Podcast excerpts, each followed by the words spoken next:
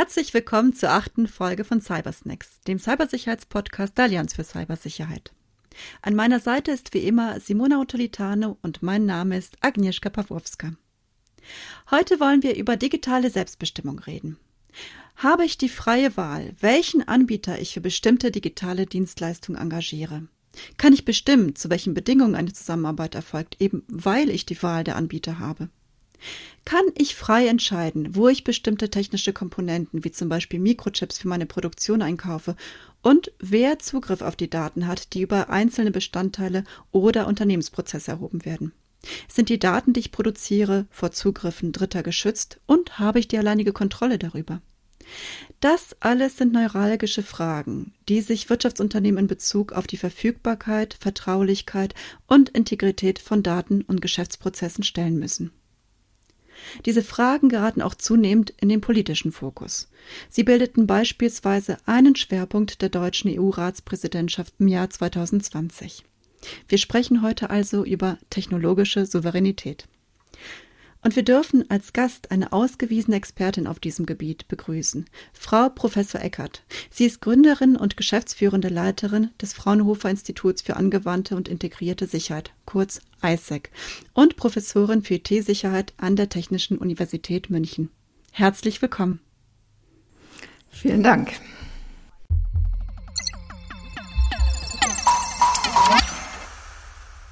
Frau Professor Eckert, Sie haben innerhalb der wissenschaftlichen Arbeitsgruppe des Nationalen Cybersicherheitsrates ein Impulspapier zum Thema technologische Souveränität verfasst.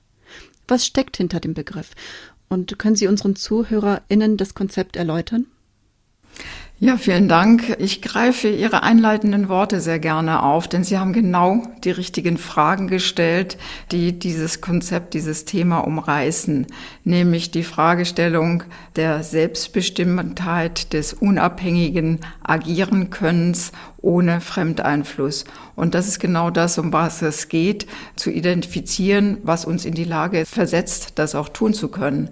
Das heißt, wir müssen natürlich wissen, was die Folgen sind vom Einsatz von Technologien. Das heißt, wir müssen eine Art von Beurteilungsfähigkeit haben. Wir müssen Risiken abschätzen können für den Einsatz von Technologien, aber wir müssen auch Alternativen zur Verfügung haben, denn das eine ist beurteilen zu können, einschätzen zu können, was es bedeuten würde, eine gewisse Technologie zu verwenden, was für Einflussmöglichkeiten Dritten dadurch gewährt wird, aber wir müssten ja dann auch Alternativen haben, um gegebenenfalls einen anderen Weg zu bestreiten. Und natürlich, wenn wir die Dinge einsetzen, die wir nutzen, dann wird das über die Zeit sich ändern. Die Funktionalität, das Verhalten wird sich ändern. Wir müssen also nicht nur einmal beurteilen und entscheiden, sondern wir müssen es eigentlich kontinuierlich tun. Und das ist genau das, was sich hinter den Konzepten der technologischen Souveränität des Impulspapiers verbirgt, dass wir sagen, dass wir diese Säulen sozusagen beherrschen müssen. Beurteilen, gestalten, bewahren. Ich habe auch den Eindruck, dass die Begriffe digitale Souveränität und technologische Souveränität häufig synonym verwendet werden. Wo sind da Ihrer Meinung nach die Unterschiede? Und versteht die Forschung den Begriff technologische Souveränität anders als zum Beispiel Politik und Wirtschaft? Daran anschließend vielleicht noch, was bedeutet das Konzept konkret im Bereich der Cybersicherheit? Viele Fragen auf einmal. Ich versuche sie mal eins nach dem anderen zu beantworten. Zunächst einmal ganz richtig, technologische Souveränität, digitale Souveränität wird häufig synonym verwendet. Äh, wir haben es auch eigentlich synonym in dem von Ihnen schon angesprochenen Impulspapier verwendet. Aber eigentlich ist aus meiner Sicht technologische Souveränität mehr als die digitale Souveränität. Technologische Souveränität erstreckt sich ja auch auf weite Teile, die wir sonst so kennen. Batterieforschung, Impfstoffforschung und Produktion, ein heißes Thema. Gerade sind wir hier souverän aufgestellt oder zu stark abhängig von externen Anbietern oder eben andere Technologien wie Wasserstoffherstellung. Das sind Technologien ganz allgemeiner Art.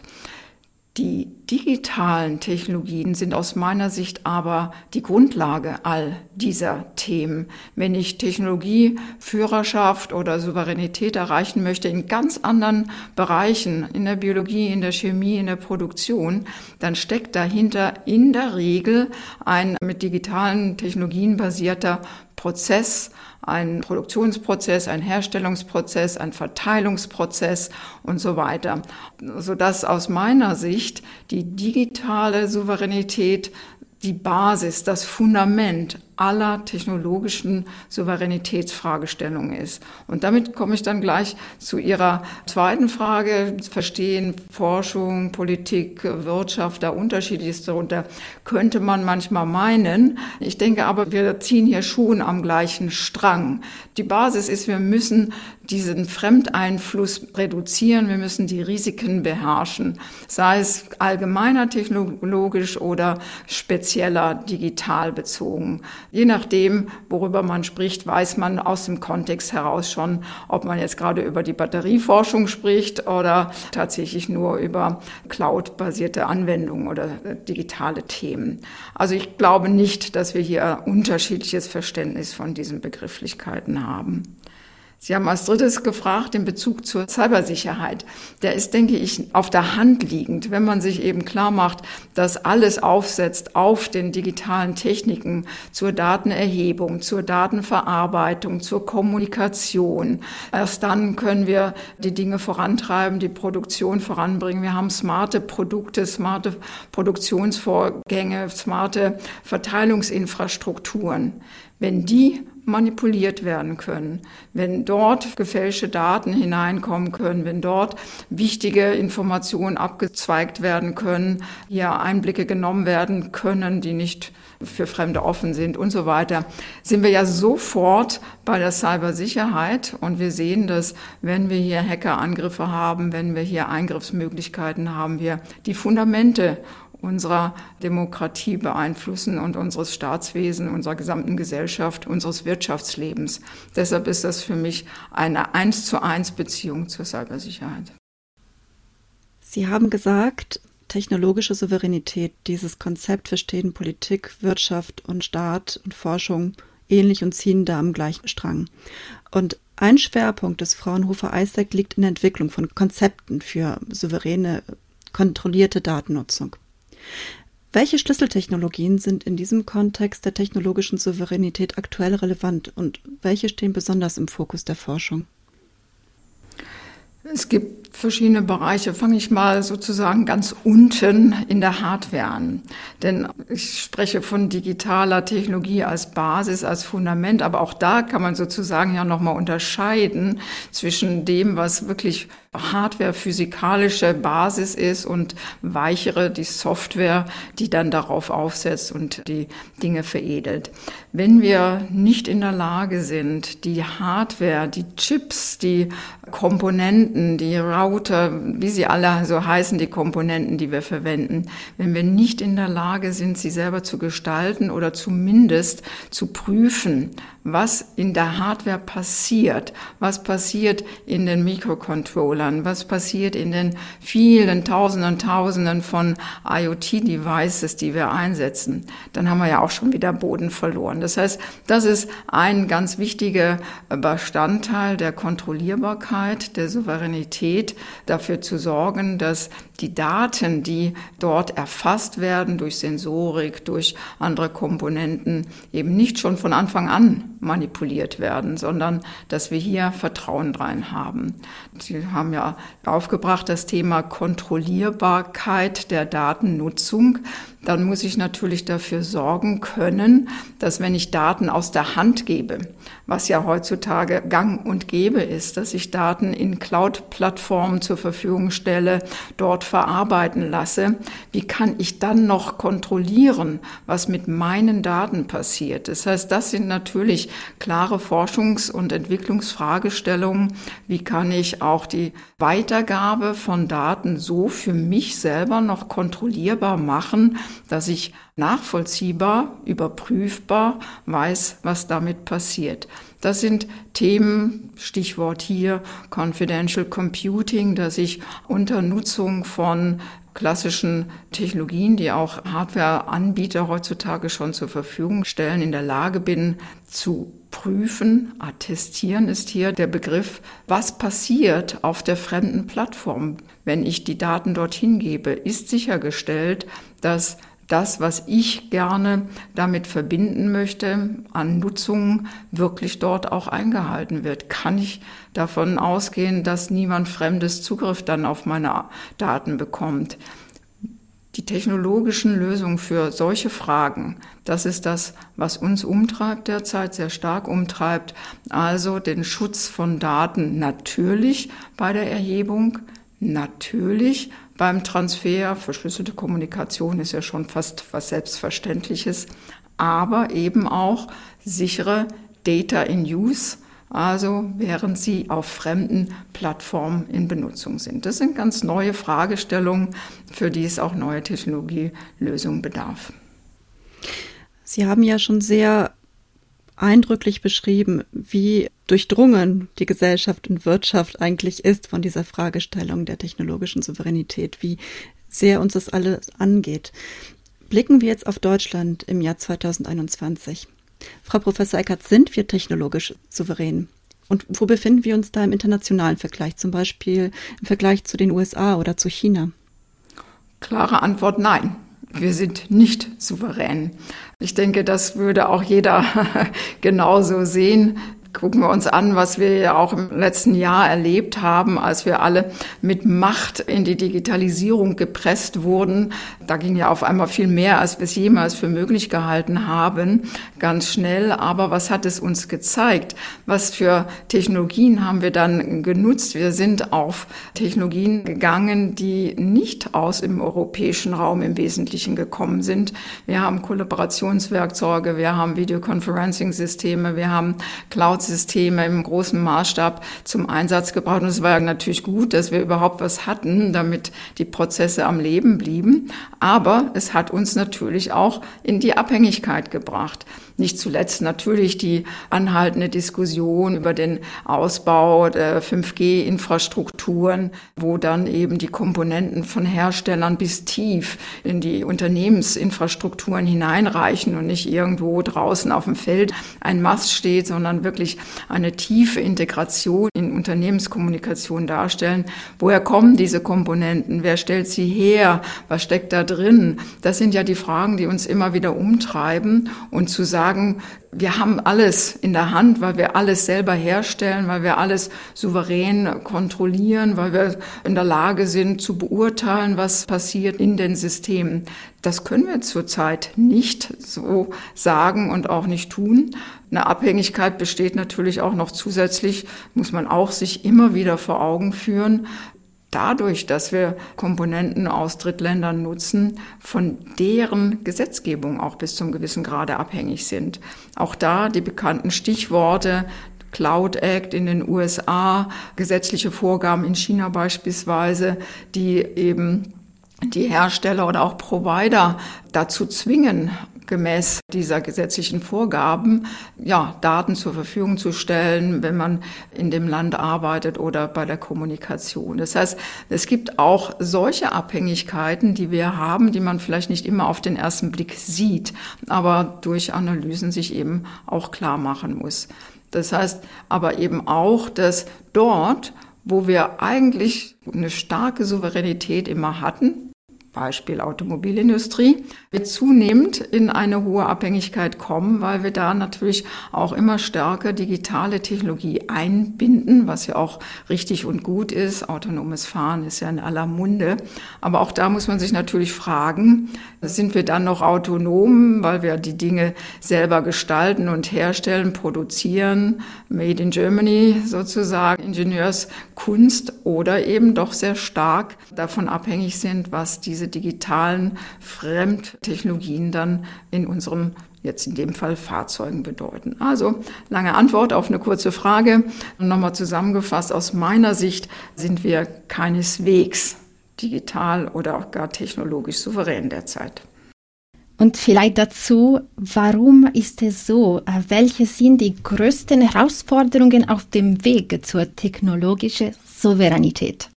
Ich gehe jetzt doch mal ganz konkret auf die digitalen Technologien ein. Ich spreche jetzt nicht über die Batterieversorgung, Forschung und solche Sachen. Die größten Herausforderung aus meiner Sicht ist, dass wir in Deutschland und auch gar Europa nicht so einen einheitlichen Markt haben. Wenn jetzt beispielsweise eine US-amerikanische Firma ein Produkt entwickelt, dann haben sie sofort den gesamten US-amerikanischen Markt, um ihre Produkte dort zu platzieren. Das heißt, wir müssen noch viel stärker auch die Möglichkeiten eines europäischen Binnenmarktes nutzen, um Alternativprodukte zu platzieren und dürfen uns da nicht in nationale Streitigkeiten hineinbegeben. Das, das wäre etwas, wo, wo ich viel Potenzial noch an Gestaltung sehe. Aber Gestaltung ist vielleicht hier auch nochmal das richtige Wort. Wir müssen gestalten. Wir sollten nicht hinterherlaufen, sondern wir sollten eben unsere eigenen Entwicklungen vorantreiben. Und zwar nicht kopieren, was andere schon machen, um dann zu hoffen, dass wir da einfach eine kopierte Alternative an den Start bringen. Das wird nicht funktionieren, sondern wir müssen gestalten und zwar so, dass es wirklich einen Mehrwert darstellt, die europäische, von mir aus gerne deutsche, aber eigentlich denke ich europäische Lösung bereitzustellen. Was könnte das sein? Das ist naheliegend, was es sein könnte, nämlich, dass wir hier nachvollziehbar, nachprüfbar Sicherheit anbieten können, Datenschutz bei Design, Fairness bei Design, Transparenz bei Design. All das sind ja Werte und ich hoffe auch europäische Werte in Zukunft noch. Und wenn wir so unsere Technologie gestalten, dann ist es erstmal eine Herausforderung, das zu tun, klar. Aber dann eben könnten wir damit Alternativen zur Verfügung stellen. Zweite Herausforderung ist, wir können ja nicht alles neu machen. Ist ja klar. Wir müssen ja mit bestehenden Dingen natürlich weiterarbeiten. Das wäre ja naiv zu glauben, wir können alles wegschmeißen, sondern wir müssen natürlich viele Dinge integrieren, auch viele unsichere Komponenten integrieren, von denen wir wissen, da steckt jetzt nicht so viel Vertrauenswürdigkeit drin, wie wir es als Cybersicherheitsleute gerne hätten. Das heißt, die Herausforderung ist es, a, entsprechend zu analysieren, testen zu können, sozusagen eindringen zu können in die Konzeptionen, in die Umsetzung der verschiedenen Technologien, was nicht immer einfach ist, ist ja nicht alles offengelegt. Einerseits, um zu verstehen, was kann passieren, gibt's Hintertüren da drin, gibt's Hardware-Trojaner, was es alles so schöne Sachen gibt.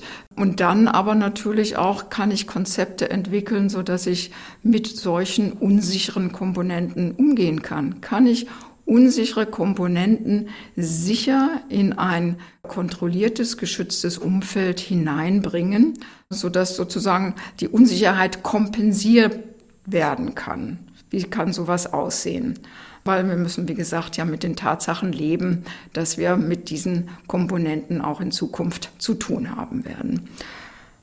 Eine weitere Herausforderung es gibt viele, ne? Also da könnte ich jetzt noch stundenlang weiter erzählen. Ich will sie aber nicht langweilen. Vielleicht eine ganz wichtige Sache ist für mich noch die Agilität und die Schnelligkeit.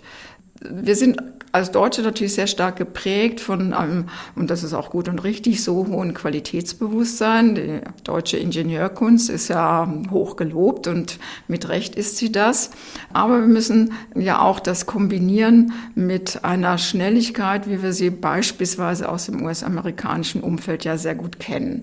Und diese Agilität, Schnelligkeit, die Dinge auch frühzeitig auch in den Markt zu bringen, zu erproben, das ist eine wesentliche Herausforderung, andere Entwicklungsprozesse uns zu überlegen für Technologien, aber eben auch andere Vorgehensweisen. Wie kriege ich die kritische Masse beispielsweise zustande, um komplexe Systeme schnell zu entwickeln? Und da denke ich, sollte man verstärkt auf Open Source Communities schauen, denn das ist eine prinzipielle Möglichkeit, viele zusammenzubringen, die Beiträge leisten, um eine Technologie voranzubringen, so dass man auf diese Weise auch die anderen Werte gleich mitbekommt. Transparenz, viel mehr Augenprinzip, Offenheit und dann eben auch eine hoffentlich schnellere Umsetzung durch das Einbringen von vielen und hoffentlich auch schlauen Leuten. Ja, vielen Dank. Sie haben wirklich viele verschiedene Herausforderungen erwähnt. aber auch irgendwie ein paar Lösungen oder Ideen dazu. In diesem Zusammenhang, wie sehen Sie die Zusammenarbeit zwischen Forschung und Wirtschaft? Wir haben schon ein bisschen über die Rolle der Forschung erwähnt, aber kann hier zum Beispiel Wirtschaft ein bisschen die Forschung unterstützen oder vielleicht die Forschung die Wirtschaft? Wie sehen Sie diese Zusammenarbeit? Ich denke, dass wir hier noch deutlich Nachholbedarf haben, dass wir noch viel stärker eine Zusammenarbeit zwischen Wirtschaft und Forschung vorantreiben sollten ich leite ja nun mal ein Fraunhofer-Institut, das ist sehr stark, also Fraunhofer ist ja stark dem Transfer der Forschungsergebnisse in die wirtschaftliche Verwertung verschrieben. Und wir versuchen das ja auch, aber das denke ich, das Konzept könnte man noch viel, viel breiter ausrollen.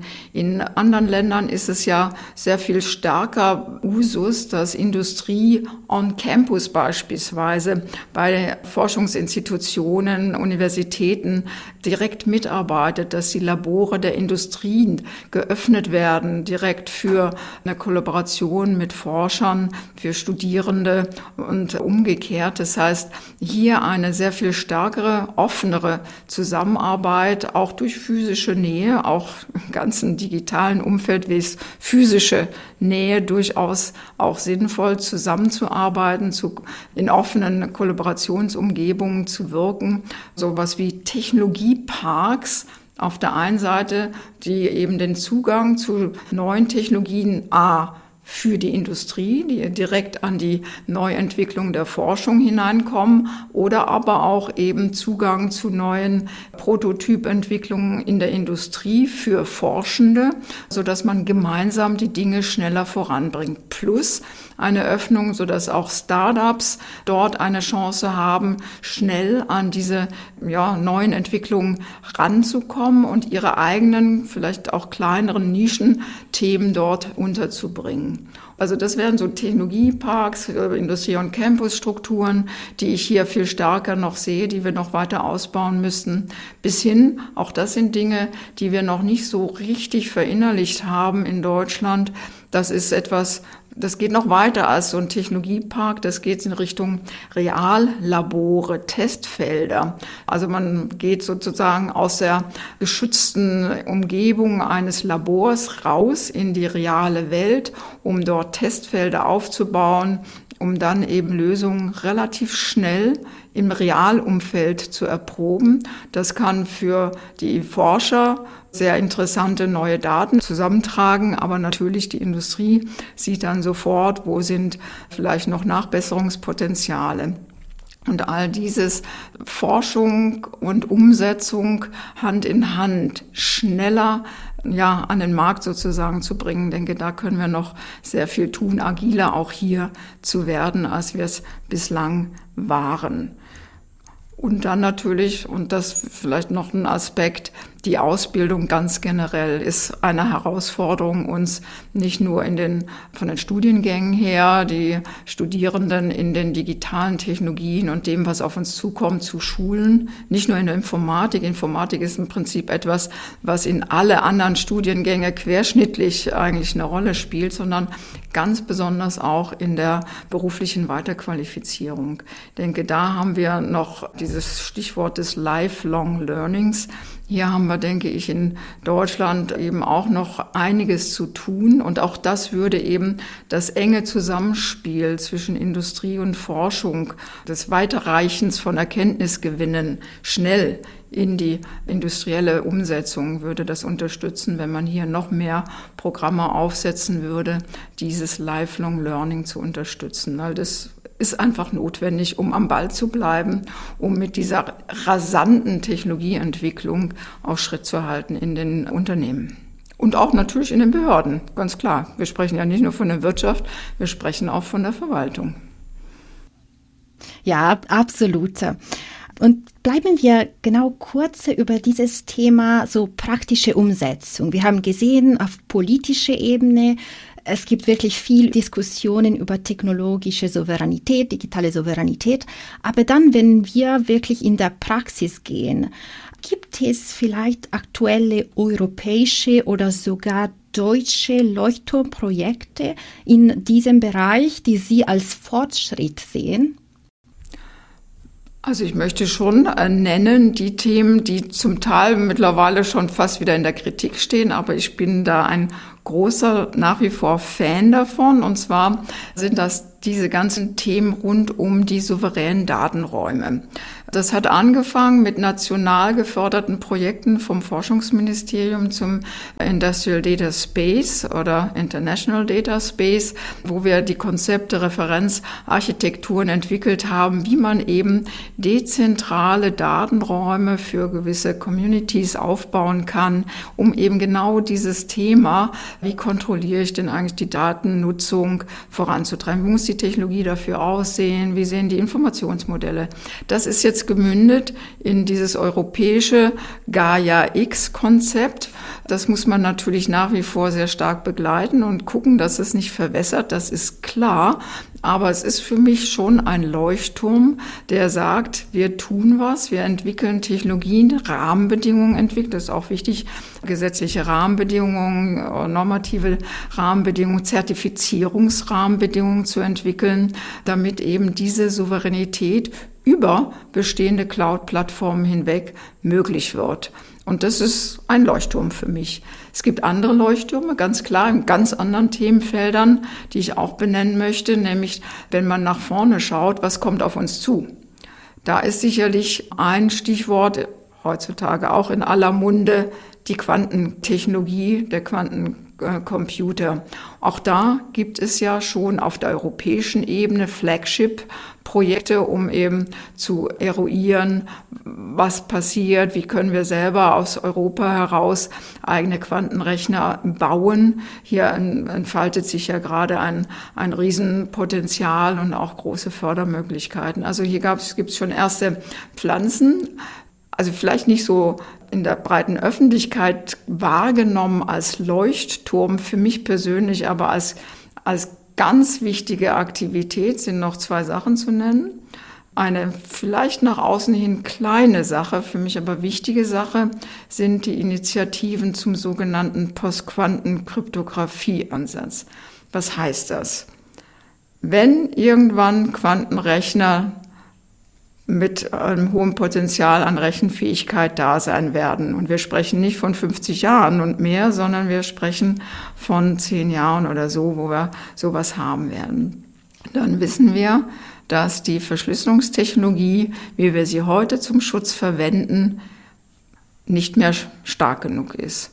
Das heißt, wir müssen jetzt schon die neuen Produkte, die neuen Verfahren, die neuen Abläufe, Protokolle nennen wir das ja, fit machen, um eben robust zu sein, wenn irgendwann mal in naher Zukunft genügend Quantencomputing-Potenzial da ist. Und das frühzeitig erkannt zu haben, frühzeitig Projekte aufgesetzt zu haben, die genau diese Fragen erarbeiten. Was muss man tun? Wie sehen Verfahren aus? Wie müssen die klassischen Protokolle, die wir all überall einsetzen, die klassischen Produkte geändert werden? Wie sieht das VPN als Beispiel? Wie sieht das VPN von morgen aus, damit es eben robust ist, auch wenn es einen Quantenrechner gibt? Und, und, und. Das, wir sprechen hier von, von Dingen, die unsere normale IT-Infrastruktur betreffen. Und das ist, wir müssen die fit machen für die Zukunft. Und das frühzeitig erkannt zu haben, frühzeitig die entsprechenden Projekte in die Wege geleitet zu haben, finde ich, ja, es ist vielleicht nicht der Leuchtturm schlechthin, aber es ist für unsere Gesellschaft, denke ich, ganz, ganz wichtig. Und dann möchte ich noch ein anderes Thema anschneiden, was ich auch als Leuchtturmcharakter sehe, weil es eben auch was ganz Zentrales ist. Das ist die ganze Fragestellung rund um KI. Also künstliche Intelligenz, Machine Learning. Was hat jetzt das mit Security und sowas zu tun? Ja, sehr viel natürlich. Man kann ja diese KI aus verschiedenen Richtungen sehen und ihre Bedeutung für die Cybersicherheit. Und hier eben frühzeitig schon Dinge, Projekte initiiert zu haben, die genau das adressieren, ist für mich ein Leuchtturm. Zu sagen, KI kann manipuliert sein. Wir verlassen uns auf Vorhersagen auf der Basis von KI. Beim autonomen Fahren, was ist denn, wenn die KI falsche Ergebnisse liefert?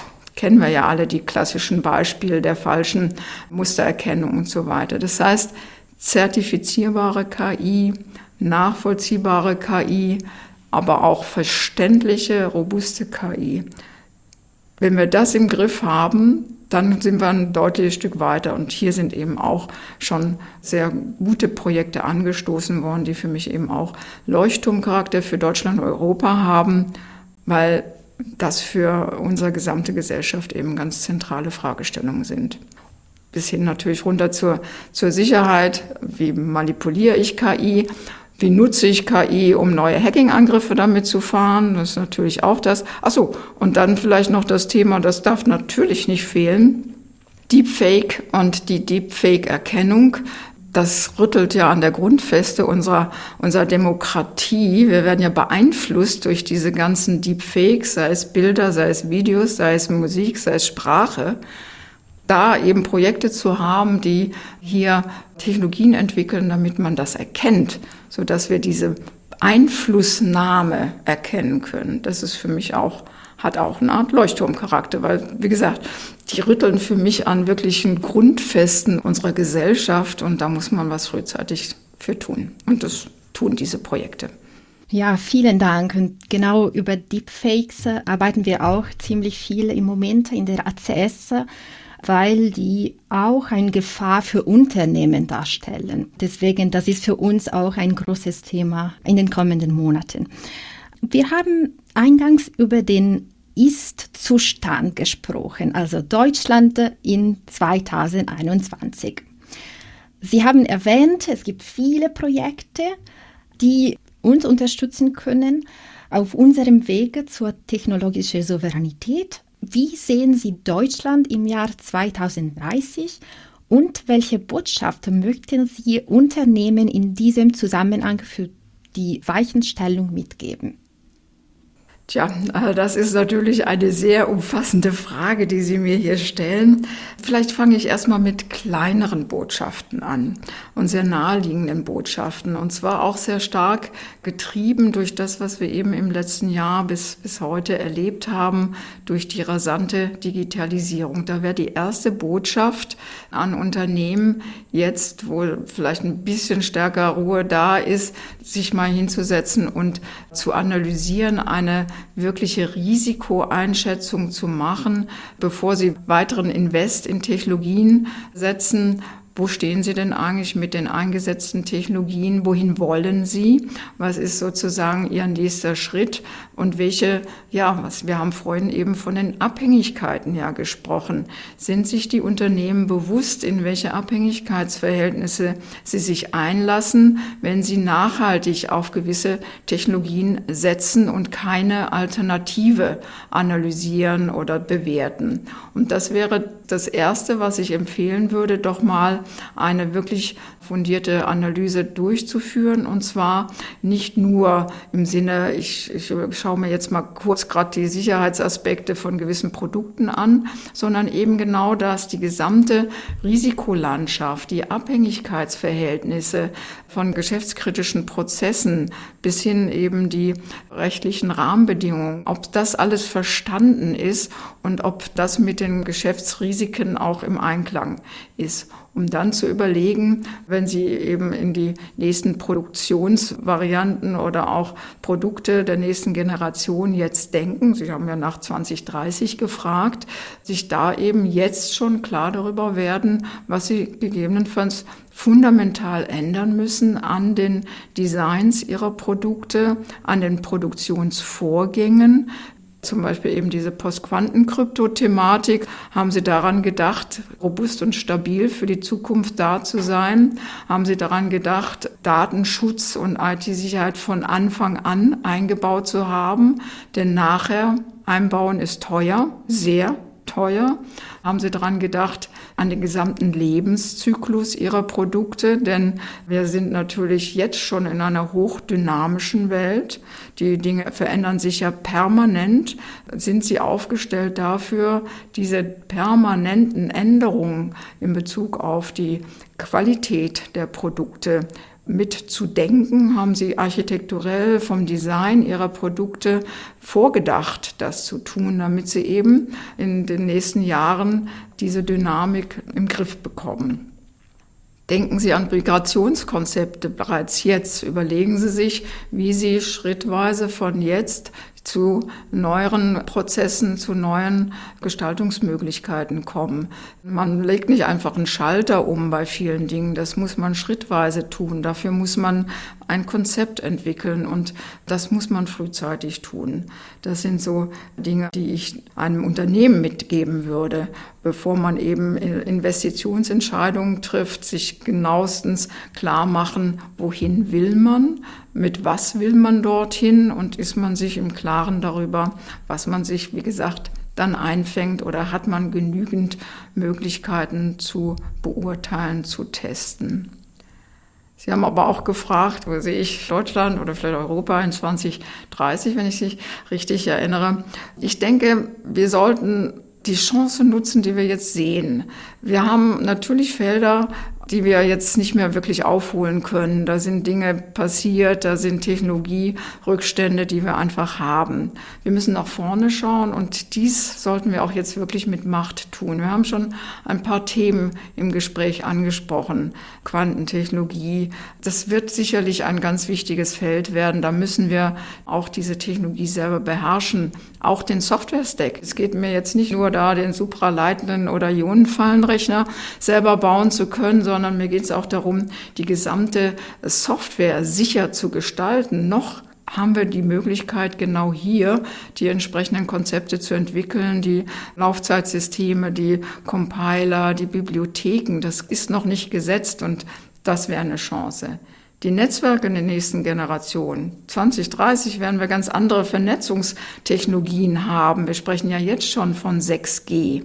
Das ist unsere Chance, da endlich wieder reinzugehen, mitzugestalten, von Anfang an auch die Architekturen mitzugestalten bei der Umsetzung und das nicht zu verschlafen, um dann wieder hinterher zu laufen stärker eben auch das, was wir so sehen, auch im Netzwerkebereich haben wir sehr stark die Software jetzt mittlerweile im Einsatz. Software Defined Something, sage ich mal. Software Defined Networking, Software Defined Virtual Network, sowas in dieser Richtung. Das ermöglicht uns natürlich, komme ich zurück, Kontrollierbarkeit. Das ist die Trennung zwischen reiner physischer Hardware, die wir natürlich auch äh, irgendwie im Griff haben müssen, zu der Software, die da drauf läuft. Es ist nicht mehr alles miteinander fest verschweißt. In Zukunft werden die Dinge getrennt sein, noch stärker getrennt. Wir können dann also selber als Europäer diese Software auch entwickeln. Wir können kontrollieren, was in den Netzen passiert. Es gibt so neue Begrifflichkeit wie Responsible Internet.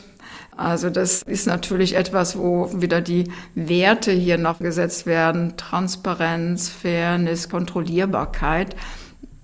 Hier hoffe ich, dass wir als Europäer dazugelernt haben, an diesen neuen Konzepten mitzuwirken, in die Spezifikation mit hineinzugehen, diese ganzen Normierungen, Standardisierungen mitzugestalten.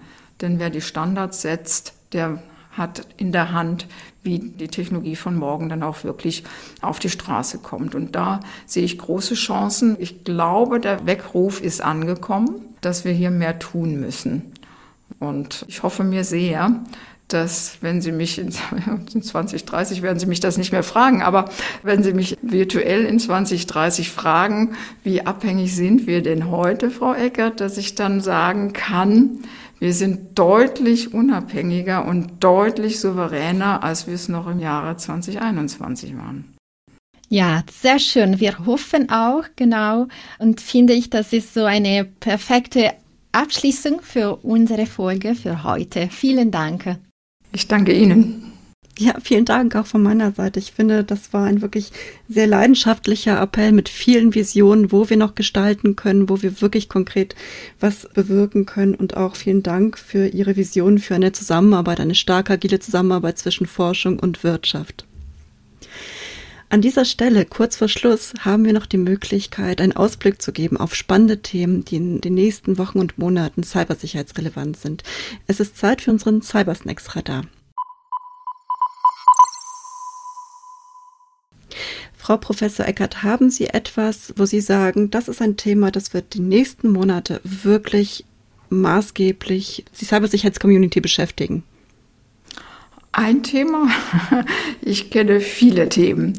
Ich denke, dass das Thema KI wird uns nach wie vor sehr stark umtreiben. Welche Bedeutung hat KI? Auch zusammen mit den gerade schon angesprochenen Deepfakes.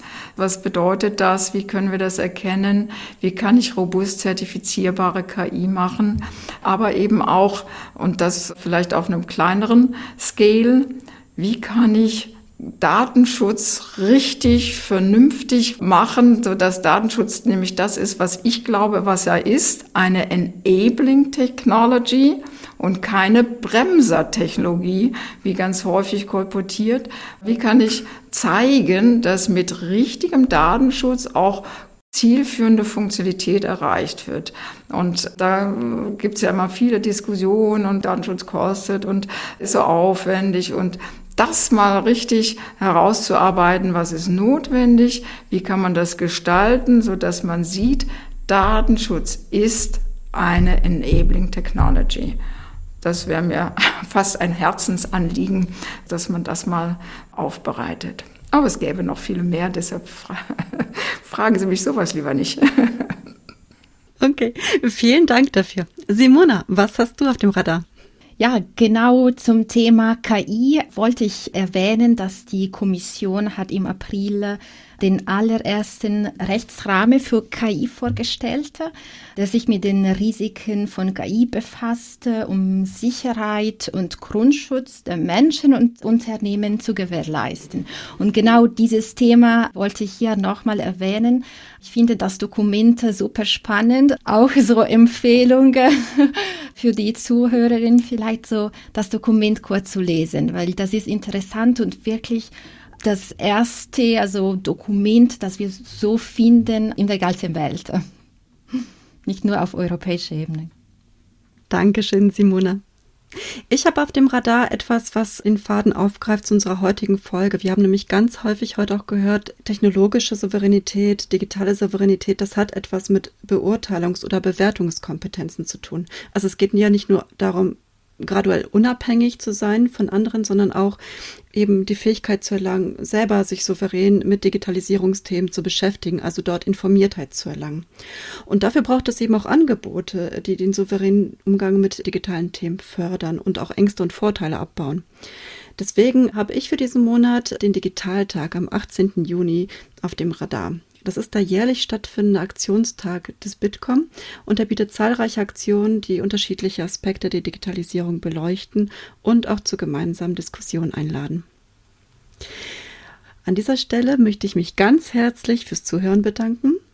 Und das Impulspapier von Frau Professor Eckert sowie alle weiteren Informationen finden Sie in unseren Show Notes verlinkt. Und wie immer gilt, für Lob, Kritik oder auch Anregungen schreiben Sie uns gerne an info at cyber-allianz.de und auf Twitter an at cyberallianz. Bis zum nächsten Mal und bleiben Sie cybersicher.